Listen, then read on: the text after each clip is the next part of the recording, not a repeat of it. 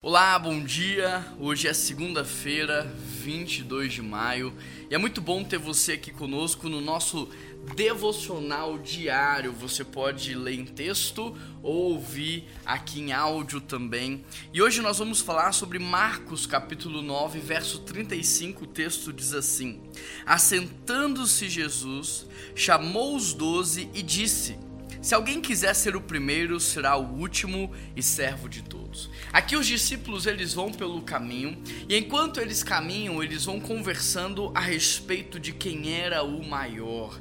E é muito interessante porque aquilo que nós falamos no caminho determina a direção das nossas vidas. E quando Jesus vai conversar com eles, Jesus é, ele traz essa resposta, a resposta à pergunta que estava sendo feita: quem será o maior? E ele diz que o maior não é o primeiro, o maior é o último e o maior é o servo de todos. Ou seja, é, Jesus não reprime o desejo de ser grande, mas ele nos ensina a ser grande do jeito certo, com a motivação certa, com o propósito certo. Ou seja, eu não me torno grande quando eu sou servido, eu me torno grande diante dos outros quando eu sou aquele que serve. Ou seja, aquele que serve pouco lidera pouco.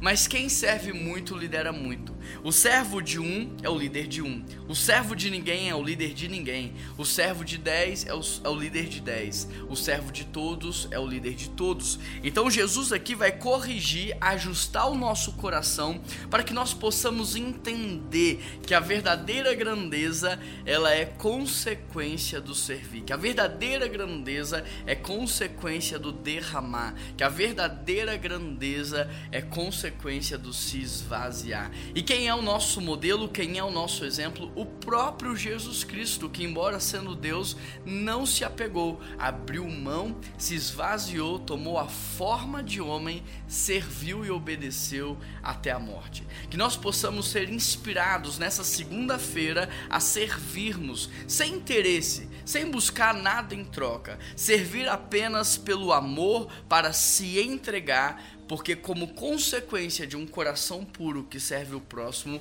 a grandeza será algo natural e algo bom na sua vida. Vamos orar nesse sentido, querido Deus e eterno Pai. Nós pedimos ao Senhor que nos abençoe nessa segunda-feira, nesse início de uma nova semana. Que o Senhor nos dê a graça, Pai, para que sejamos como o Senhor, que sejamos servos abençoadores, aqueles que agregam valor, aqueles que somam na vida dos outros.